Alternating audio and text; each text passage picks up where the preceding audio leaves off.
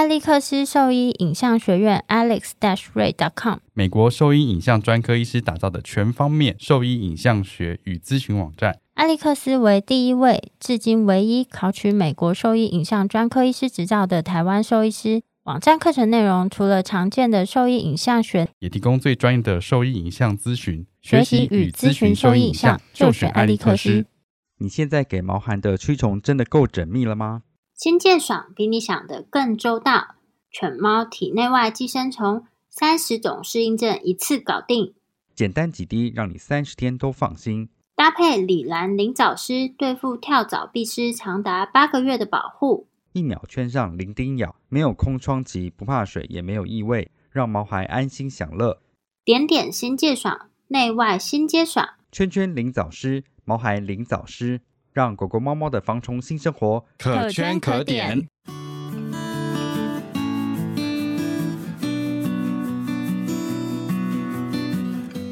你现在收听的是 Wonder Vet Talk 超级好兽医的闲聊时间，我是兽医师林哲宇 Steven，我是兽医师萧慧珍，在这边我们会用轻松谈论的方式带给大家一些简单和正确的小动物相关资讯，也会和大家分享一下兽医师日常发生的有趣事情。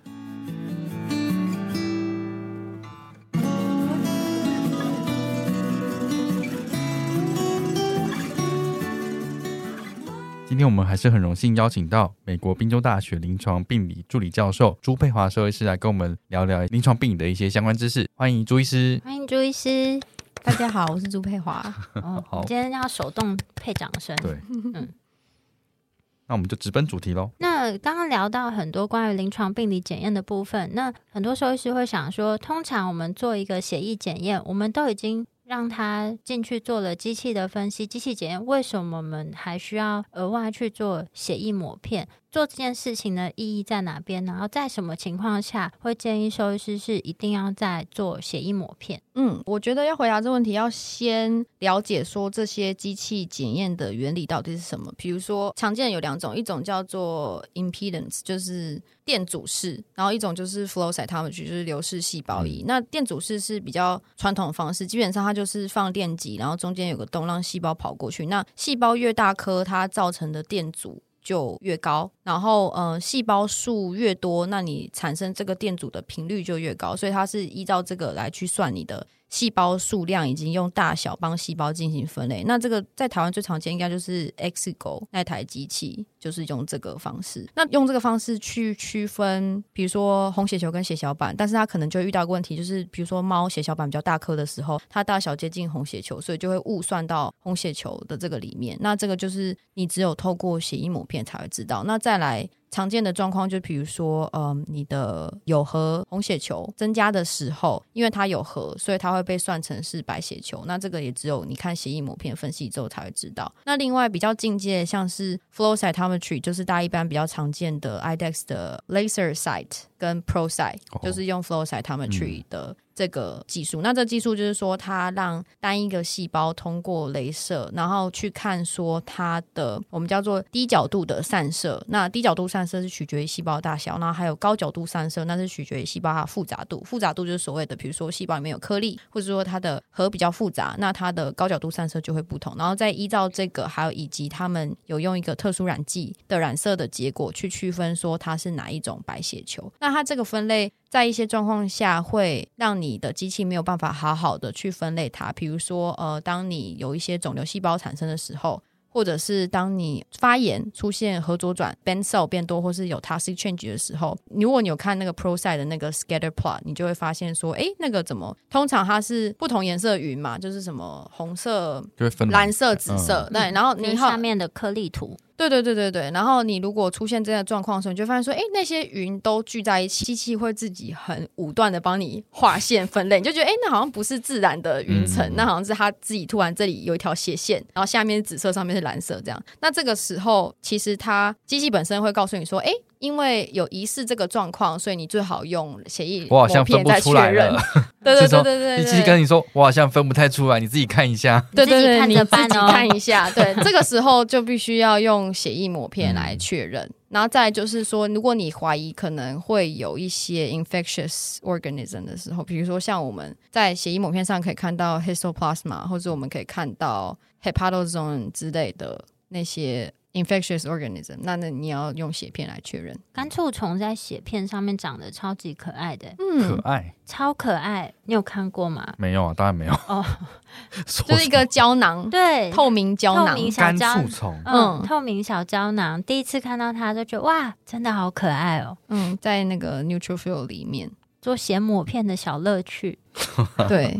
我真的很少做抹片。哦，再来就是你看到血小板低下的时候，你一定要做血液抹片确认，说你是不是有血小板凝结的状况。对，哦、所以基本上来说，在美国，如果兽医师们他在做这些血液检验的时候，在这些异常的情况下，才会特别去做抹片的检测，不会说 routine 的都去做这件事情吗？我们的医院是都会 routine 的去做，哦、然后就是两边确认这样子。对，然后我们教我们的学生也是希望他们可以 routine 去做，但当我们了解临床 兽医师的忙碌之处，所以他们可能真的没有办法依照我们教他，就是每个 case 都在看血液膜片确认。但这也算是兽医系学生他们应该要必备的，必备技能，就是专家医科的医师的基础技能。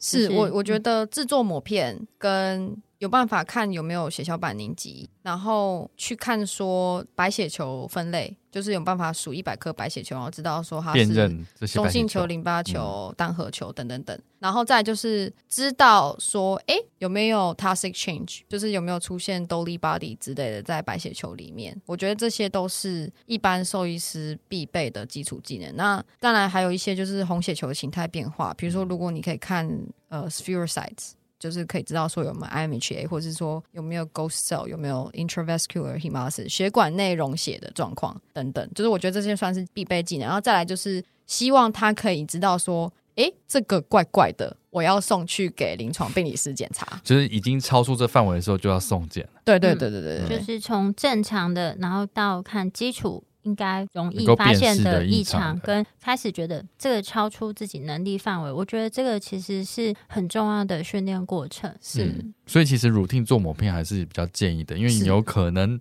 正常的看久了，你才知道正常跟异常的差异嘛。对对对对，嗯、因为如果没有做这件事情，你平常都没有在看，你怎么可能知道说这到底是正常还是异常的呢？对，会比较难区别出来。没错。嗯再来的话，就是除了血液抹片以外，体液分析，像我们在临床上比较常见的，就是胸水啊、腹水啊等等之类的。那在这种体液分析的情况下，一般我们一样是会先送机器检验去分析，说里面有什么样的组成成分，再来就是做抹片，做这个分析跟做抹片，它个别代表的意义大概是什么？可以请朱医师跟我们说明一下，或者说从这些抹片里面，我们可以得到什么样额外的资讯？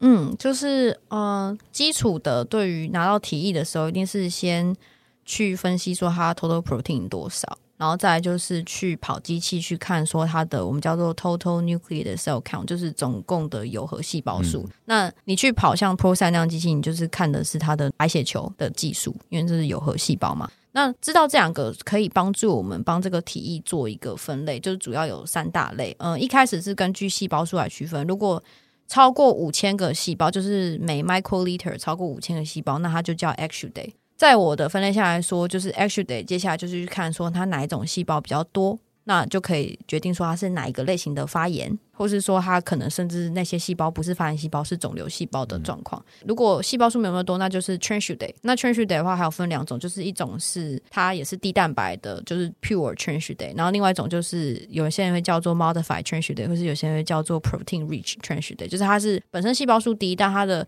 protein 量是高于二点五 gram per deciliter，那就会变成 protein rich transudate。那为什么要这样分类？除了告诉我们说，诶，它的细胞量到底有没有增加之外，还有就是看说它的背后成因是什么。因为比如说像是你的白蛋白如果低于一点五啊，通常你得到就是 pure transudate 这样子。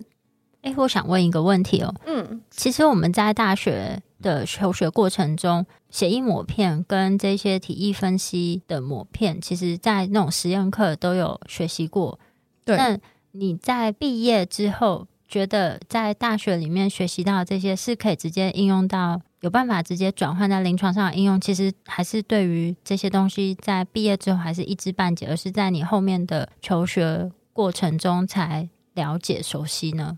嗯、我自己觉得在血液抹片的白血球技术这个部分，因为哦，我突然想到，我好像我有选修检验科，哎，对对对，我想到，所以我选修检验科做的最多，其实就是看血片、看血片、血液技术的练习。所以我觉得这个部分，哎，我真的有学到这个东西。但是胸腹水这个方面，我其实真的不太有印象，以前学到了什么？对，哎，那脑脊液的部分算在里面吗？哇，脑脊髓液我们会不会教学生啊？其实不太会，哎，但这也说这也算是那个临床病理范围是。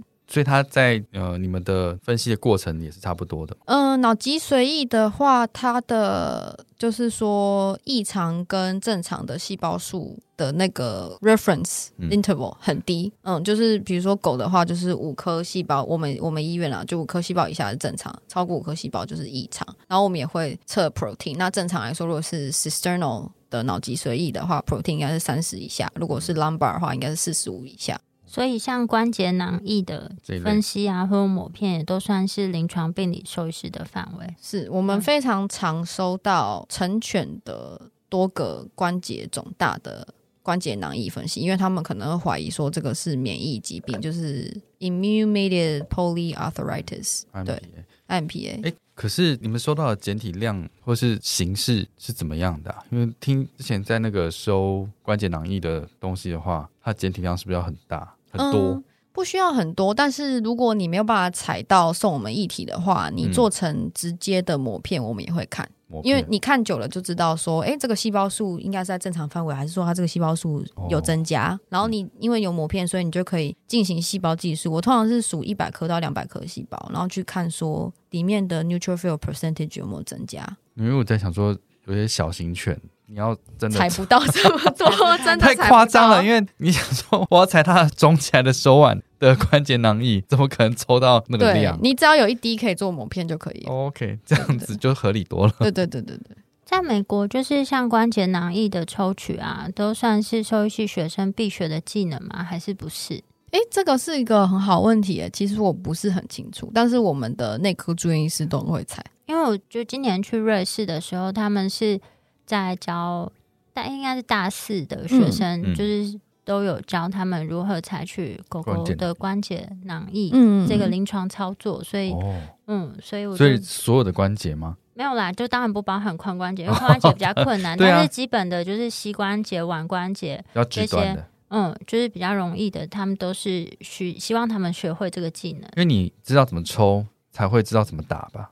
没有啦，就是你要，就是至少先不要管。就是有没有做关节内注射的治疗，但是至少当他关节肿大，他可以先做抽取，然后做这些关节囊液的分析，做抹片，嗯、他先做一些疾病的排除诊断。嗯嗯，就比如说抽尿，我们也一定会教。嗯，就大四的学生都会了，就膀胱穿刺采尿这样子。哎，我老实说，我在学校的时候好像没有看过关节囊液的采取。在台大吗？对，我想没，我也没看过，没印象。那时候没有看过，后来都是在那个后来工作医院看到的。嗯嗯。嗯那除了就是像这样子的体液分析及体液抹片，就有时候我们在临床上我们会看到，比如说粪便抹片啊或什么的。那如果说是在这样子粪便抹片，因为我觉得常常在就是加医科的诊查上会有一个迷思，说粪便检查里面看到细菌量很多，就会说哦，你这个因为都是大量细菌所造成它的问题，拉肚子，拉肚子。那粪便抹片细菌量多，是不是就等于这个会造成？动物治病，或者说以临床其中的原因之类的，临、嗯、床病理医师的观点来看，是这个是怎么样去解释比较好？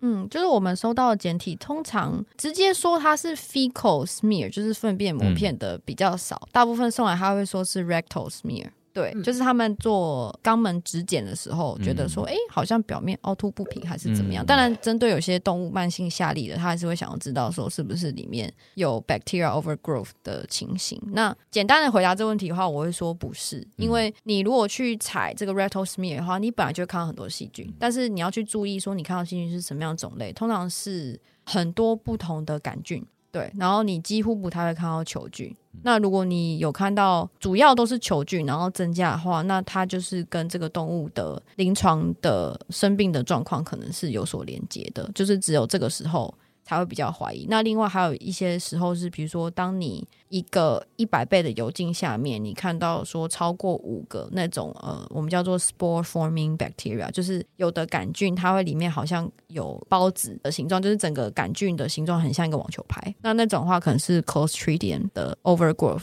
那可能也跟这个动物的临床症状症状是有关系的。那还有一些就是特殊的，比如说弯弯曲曲像海鸥翅膀的这种特殊的细菌，就你看到它是可能是什么 Campylobacter，或是它是什么可能是 Helicobacter 之类一些特殊的细菌，嗯、那可能跟治病是有关。但是其实大部分的状况我们看到都是一些继发性的变化，就它可能是因为动物有一些潜在的原发性的疾病。才会导致说肠内的菌相发生变化，嗯、然后我们才看到抹片上有这个差异，但是不一定表示说它是因为细菌才致病，有可能它其实有本身有 underlying 的一些问题，所以它有可能是结果而非原因。对，所以当你们收到像这样子的就抹片的时候，你们会给他，就是如果假设有看到觉得怀疑是。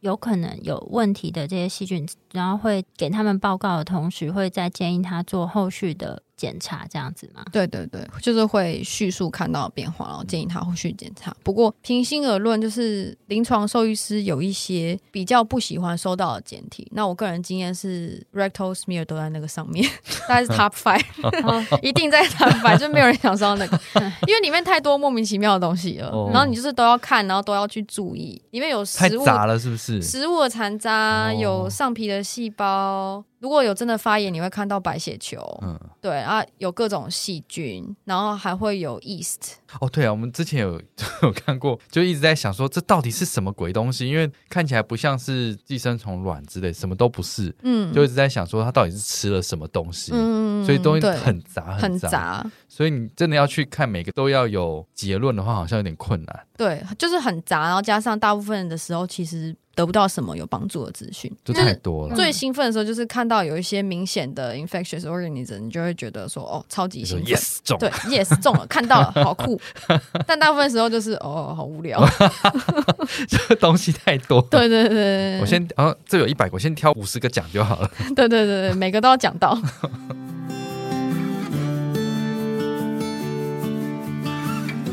我是美国宾州大学临床病理助理教授朱佩华。你现在收听的是 Wonder Vet Talk，超级好兽医的闲聊时间，最专业的小动物知识 Podcast 频道。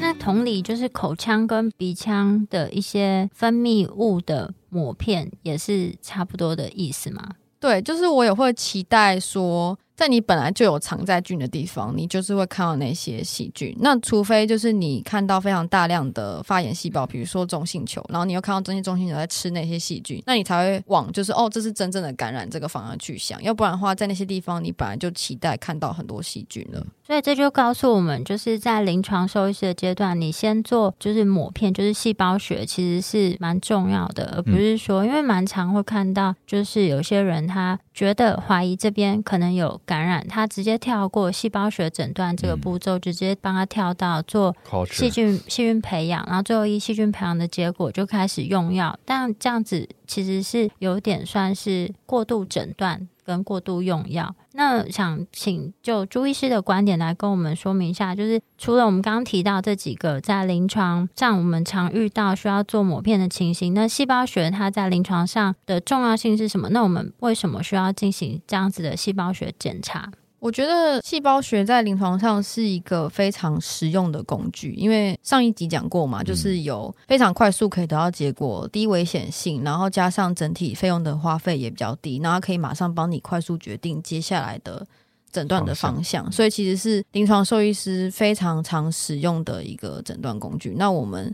像我们收外面医院的 case，因为我们医院大概有百分之六十到甚至百分之七十五都是外面的一般的临床兽医师送给我们的 case，很多表皮的肿块，其实我们可以非常快速的一看就得到诊断。我们会告诉你说，哦，这个就只是脂肪瘤，或是说，哦，这个就只是发炎，然后很长也见到一些毛囊相关的肿瘤，或是比如说在猫你也常常看到 basal cell tumor 等等等，然后这些马上就可以告诉主人说，哎，这个看到是一个良性的上皮的肿瘤，那我们接下来你可以选择再观察，或者是说，哎，我们可以开刀把它拿掉。那因为你也知道说这个大概大几率是一个良性的肿瘤，所以你看整个开刀预留的这个范围也不需要 margin 也不需要这么大。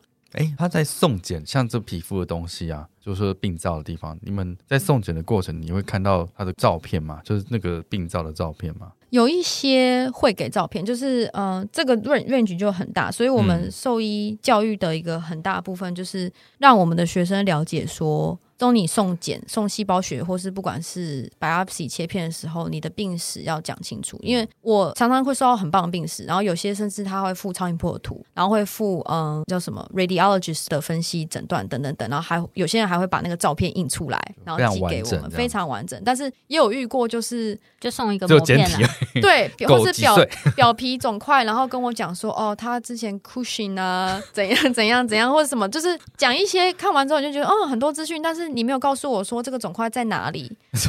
这个你给我自信就像大便的抹片一样。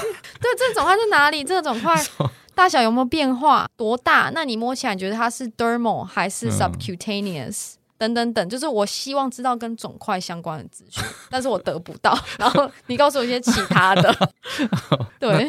所以这种你还是，就是你得到资讯越少，你可能可以给出的建议会越少，对不对？或是会或者是过广，因为各种可能性都有。太多了。对啊，因为你没有办法限缩范围，所以你的区别诊断可能会列着一长串，所以这样会变得帮助性会就变得降低了。对对对，帮助性会降低。比如说，如果我一个简体细胞数很少，然后我们可能稍微看到一些 spindle cell、mesenchymal cell，就是梭状的细胞，然后我怀疑说，哎、嗯，这些细胞到底我要开的诊断是要写说 proliferation，就是呃细胞数增多，还是我要去往它可能是 sarcoma 这边想？哦嗯、那你没有告诉我，然后你后来才打电话来说，哎。我有遇过这样的 case，就是哎，朱医师，你给的这个诊断，可是那个狗的肿瘤有二十公分，然后我想说，你可不可以早点告诉我？这样的话，我就会强烈怀疑他是 sarcoma。嗯，对对对对，他说你可以附上照片跟比例尺给我吗？对，就是你讲一下那个东西到底多大嘛，哦、这样我诊断上可能就是会稍微影响到，对或是可以更给你一个更明确的诊断方向。其实是。在同一阵线上，你要给我越多资讯，我可以给你最就是最好的更精确的、更精确的协助。没错，没错，真的 是这样子。哦、所以其实附照片或者甚至比例尺，你东西越详尽越好。没错。那采样的，比如说采样的位置或者单一个部分，假设它今天就是这个小肿块，你有需要采到多少的量吗？这也是一个很好问题。嗯、呃，我觉得通常你采得好的话，一般的皮肤肿块。你给我大概五个玻片，或是顶多十张就够了，十十片玻片就够了。还有另外一个惹恼 临床病理师的方法，就是一个肿块，然后你给我四十张玻片，就我会觉得生气，因为我们的职责就是你给我们多少东西啊，全部看完，我们就是染色，然后我们全部都会扫一遍，因为这就是职业道德的问题嘛。个人美学，对，但是呃，对啊，就是很多东西你少少几张就可以有的，你不要给我那么多。但是如果比如说你是采骨髓的话，嗯、那你给我二十张，我觉得合理，或者甚至四十张，因为可能不见得每一个都有骨髓 particle 可以看。那临床上蛮常遇到，呃。我看的细胞，他就说：“哎，这个细胞是不是肿瘤细胞？就一看就是，哦，它只是个破掉的细胞。然后像是淋巴结，很多抹片也常常是破掉的细胞，所以就是要注意，特别要轻轻柔柔的来抹这个抹片。对，然后淋巴结的话，可以不要用抽吸的方式，就只是拿针头戳就好。所以你那时候在抽是压着就抽这样针头啦。对啊，我们不会抽。嗯、那或是有时候惹恼的人的一个方式是，就是他可能就给你一颗细胞。”也没有代表性，因为你说 这个是是不是什么什么肿瘤或什么癌症？我心想说只有一颗，怎么知道？太为难了，真的吗？太为难。他就照那个细胞给你，对，单一颗，单一颗要我诊断，除非里面有病原体，不然要怎么办？对，我真遇过。所以你把它寄给所有人？没有，你干嘛一直要寄给所有人？他一直在等看看这个，不知道什么事。对，所以就是基本上来说，就是一般加医科医师他可以。先在一般的门诊里面，他可以先做初步的筛检。但是如果说他没有办法做判读，或是至少他在判读之后觉得可能是有异常的，那他就可可以再后送给像临床病理兽医师进行后面的判读跟诊断。没错，我我们教学学生的目标是希望他可以认识一些简单的细胞学，但是我们其实不期待或是不觉得说他必须要做得出这些诊断，只是希望说，哎，他看了之后，你要知道是什么，对，他可能大概知道说，哎，这个看起来就是很像 lipoma，但是我还是会希望他们把这个简体送给临床病理专科医师进行诊断，因为我遇过。看起来就是哦，一堆脂肪细胞来破嘛，但是当你仔细看了每一片之后，某一片上面有出现 mast cell，对，嗯、这个非常常见，真的吗？对啊。他就躲在那里面，就是他可能本身就是一个 mast cell tumor，但他可能刚好抽取的位置里面含的那个肿瘤细胞数量并不多，不多，所以就有可能就被忽略掉。对，所以这样的话，你如果是临床兽医师觉得说，哎、欸，这个就是 lipoma，你就自己 in house 踩踏局，你其实错过了帮那个动物诊断的最佳时机。专业的事情还是要交给专业的人来。好好，对啊，这非常重要。哎，那你们在课程里面也会有，例如说采样的一些小技巧的部分吗？就例如说刚刚讲的淋巴结啊，或者是肿块的一些采样的技巧，或是使用的采样的方式。这个要看不同学校的课程设计。有些学校我知道会教，就他可能会有一个，或者他就是买一个肝脏来，然后就放着，然后让同学进行就是怎么、嗯、怎么搓搓这样子。对对，可能看不同的学校。哎，我其实是想介绍一下，就是朱医师的那个就是 Instagram 嘛。因为刚刚有提到很多，就是关于正常细胞跟异常细胞等等之类的资讯，嗯、然后就我从以前就有 follow 朱医师的 Instagram，因为里面就有介绍，他写的非常仔细，然后也附上非常精美的、精美，真的是蛮精美的图片，然后就是有介绍就是不同细胞它的一些形态啊，那你怎么样去判读？所以到时候我们会把他的 Instagram 的链接放在文字说明里面，然后欢迎追踪、订阅、分享，不是个人很。很推啊，个人很推，可以学到蛮多资讯的。因为老实说，细胞学的教科书就是那几本，然后它的图片呢，你看第一版看到后面的，就比如说第一版到第三版，每一版都买的话，你会发现其实图片的变异性不大。所以典型的样子就差不多是这个样子。对，但是实际上你并不会每一个病例都看到最典型的样子。其实它每一个病例上都还是会有一些就是差异，但这些差异你也没有其他可以去对照的图啊或者什么。然后你要自学，其实我觉得没有那么容易，尤其是网络上，像刚朱医师有跟我们分享到，其实，在某一些期刊上面附的，就是病理的那些图片都可能是错误的。嗯、所以如果没有这个背景的人，他想要。学习的话，就是朱医师的 Instagram，我觉得是一个蛮不错的学习途径跟管道，是免费的，可以追踪订阅。谢谢谢谢，我我希望之后可以在，嗯、我还有个 YouTube 频道，然后我希望之后可以上传一些就是细胞学的免费教学的影片，再跟大家分享这样子。也太棒了吧！我们的音档就是一直都会在网络上，所以如果后面再有这样的新的资讯上，我们再把它更新到文字档上面。嗯嗯，就是大家有兴趣的都可以追踪。偶尔看你教那个拍摄显微镜的。对对对对对，那个是你自己剪的吗？对啊对啊对啊，你自己全部自己剪自己录？对啊对啊对啊。哦，想请朱医师跟我们简单的说明一下，就是在临床上，大家好像不太了解，就是 flow cytometry 跟就是 PAR，就是 PAR 这样子的诊断方式到底是什么东西？想请朱医师简单跟我们介绍一下，就是这是什么样的检查，它在什么样的情况下可能会需要使用到？然后对，就这样。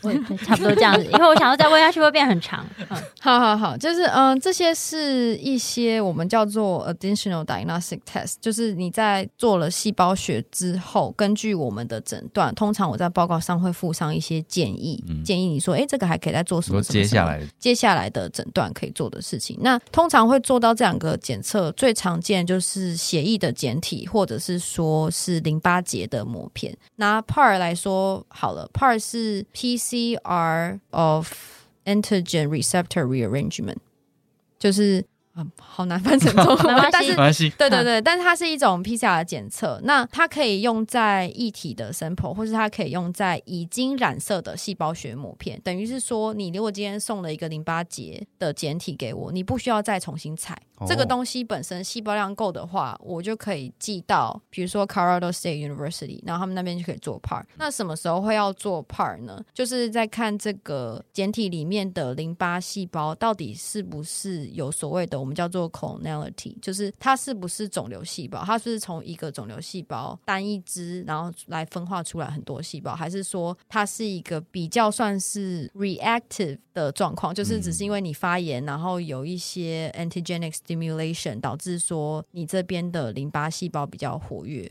或者是说会出现说，哎，中淋巴球或大淋巴球的数量稍稍的增加的状况。因为什么时候做这个检测？就是当我看你的细胞学的时候，我觉得说，哎，你的中大淋巴球数量已经增加了，但是没有到一个很明显的让我可以诊断这个是 lymphoma 的状况。可是你可能临床上给我的病史。又很像淋巴癌，比如说你就说哦，它有多个淋巴结肿大、高血钙，然后是一只拉布拉多黄金之类的，嗯、就是我看了之后觉得哎，好担心，但是我又没有足够资讯可以下这个诊断，那我可能就会讲说哦，possible lymphoma，或者是说 probable lymphoma，然后我在下面的建议，我就是说，哎，建议你这个细胞膜片可以寄到 Colorado University 可以做 part。那之前我诊断过的台湾来的 case，其实有几例我这样建议，他们真的有。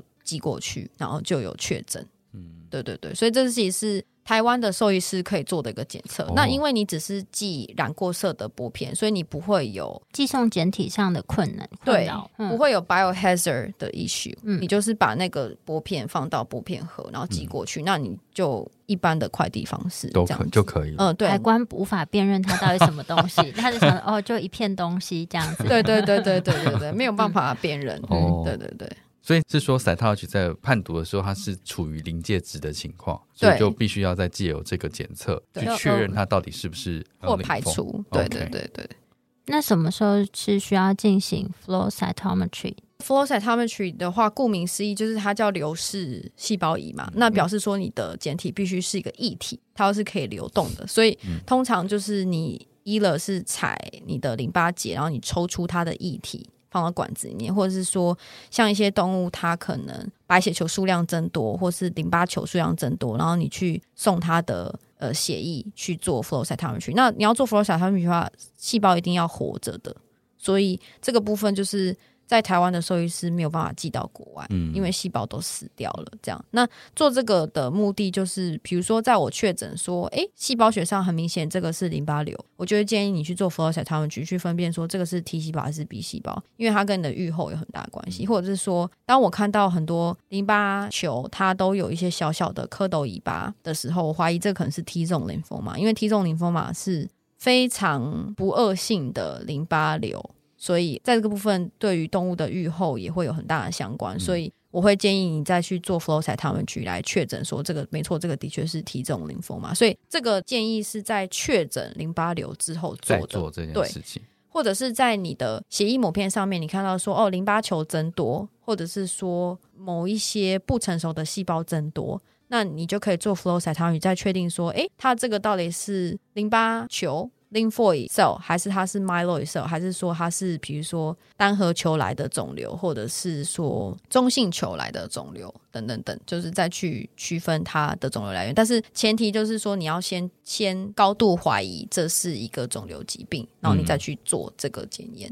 嗯、了解吗？哦，我了解了。对，没有解释的很详细。对，我就想说，其实我之前看过有人多个淋巴结肿起来，嗯，就开始化疗的，啊、没有再做进一步的诊断。这个是一个蛮粗略的 一个过程啦，好害怕，对，好害怕，对啊，所以其实精确的诊断才有办法做到比较好的预后的判断啊。对，那 ICC 就先略过好。哎，等下，那这个流式细胞仪是台湾是可以做的吧？台湾台大可以收，好像有，我不我不确定啊，我没有在做这件事。台大台大有可以做流式细胞仪的这个检测。那目前我知道朱医师的那个。Instagram 上面是有不定期的都有这些细胞学的图文上传，嗯，其他还有什么相关的计划或是其他远端医疗的服务或什么的吗？可以稍微介绍一下。哦，可以啊，就是除了这个教学的部分，因为我很重的教学热忱，有我感受得到，从那个文字内容里面看到漂亮图，下面就会有很就是从简短的文字里面看出来分享的那个喜悦。对对对对对，就是呃有这个教学热忱之外，还有就是因为台湾目前没有临床病理的兽医专科医师回台湾服务，所以。在针对协助台湾兽医师进行诊断的这个部分，我有提供一个远端的美国专业细胞学咨询。那他有他自己的一个 Facebook 的页面，是全中文的，所以有时候有些中文的教学内容，我会在上面分享。嗯，那你可以讲一下那个粉砖的名称吗？他是 Facebook 的粉砖名称叫美国兽医细胞学专业咨询。所以你在 FB 上搜寻这样的文字就可以找到，可以帮忙按赞、按赞、分享。那里上面的话，就是原本 Instagram 上面那些也会有资讯，也会放过去吗？还是那边主要是以就是病例咨询的内容为主？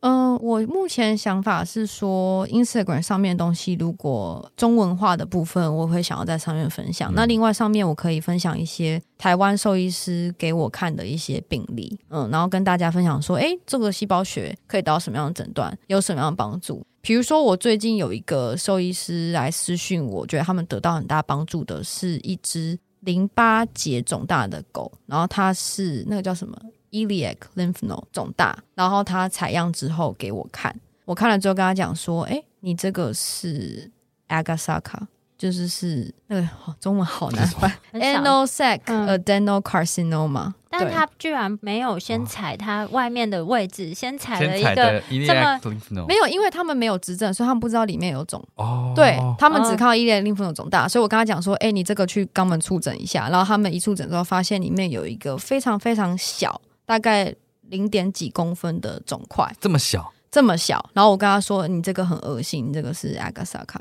然后他们就觉得我超神，就觉得说：“哎、欸，好厉害，怎么有办法知道什么什么？这个好酷什么的。”对对。可是其实那个是它很容易转移的淋巴结，然后你只要一采看到有不是淋巴球的细胞，然后看它的形态，就可以马上做出诊断，然后帮助到这只动物。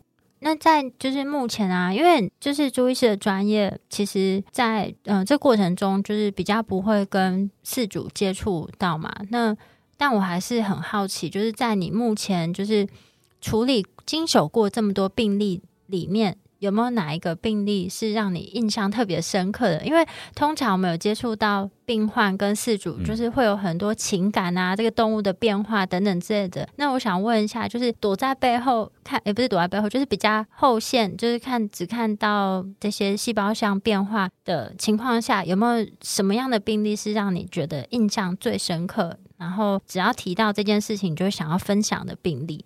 我一时好像想不到一个特殊的病例，但是我长期有一直觉得说，当一个二线的兽医师，就是不用直接面对饲主跟动物，我个人没有什么情感上的负担，就是我觉得说我就是依照我这个细胞学，然后我就是做出诊断。直到我开始这个工作，因为我没有收外面的 case 之后，常常会遇到一些兽医师跟我讲说，啊，这个是不是肿瘤？如果是肿瘤的话，主要安乐死。然后我就觉得说，哦、你在诊断之前他就给我被擒了，我就突然感受得到这个压力。就是、就他的他的送检单上就是这样写，对，就是主人会考虑安乐死，如果是淋巴瘤之类的，就然后这个如果他如果他很简单，就是很明显的一翻两瞪眼诊断，觉得很 OK。但是如果他是那种刚好是。有点 borderline 的时候，嗯、我这时候就感到这个情感压力。我本来想说这个事情不干我的事，对，但是就现在变成我也必须要面对这个被擒了的这个压力，这样。没想到你是变成做决定的那一个人，对，没想到是我害的。对啊，这个医生好强啊，算在我的名下这样。所以千万不要在病理那种送检单上附上这一句话，会影响。嗯，这很难讲，不是吧？就是你写这个叙述，跟他做诊断的判断好像没有什么绝对的关系，应该是没有关联性。但有些兽医师他其实就是想跟你分享一下你的这个诊断到底有多关键性，对，你会影响到动物的生死。他可能不一定是这样，他就觉得就是告诉你说，你这个诊断真的很重要，我是信任你的，等你这个诊断让我决定后面的治疗方式。哦，但是殊不知，其实会让人感到倍感压力，真的啊，承受不了，承受不了。对，真的承受。我我才就才会觉得说，哦，我其实我本来就是心理素质很差，没有办法当临床兽医师，还是在操控生死。对，但是其实我还是参与了这个部分。嗯嗯。嗯，那今天再次感谢朱医师跟我们分享很多临床病理在就是我们临床上应用可以使用的时机，跟可能在处理这些膜片啊简体上遇到的一些盲点。那如果说对于细胞学诊断就是有兴趣的话，也可以去 follow 就是朱医师的 Instagram，或是也可以搜寻他的诶 Facebook。粉丝页面，美国兽医细胞学专 学，美国兽医细胞学，美国兽医细胞学专业咨询的粉丝页面。那如果说对我们今天分享的内容有兴趣或是有疑问的话，都可以上我们的网站，我们的网址是 triple w 点 wondervet 点 com 点 tw。哎，T W T W 或是 Google F B 搜寻 Wonder Vet 超级好兽医都会找到我们哦。喜欢我们的内容，也可以点选 Apple Podcast 上连接，请我们喝杯饮料哦。那今天节目就先到这边喽，谢谢朱医师，谢谢朱医师，谢谢大家，拜拜，拜拜。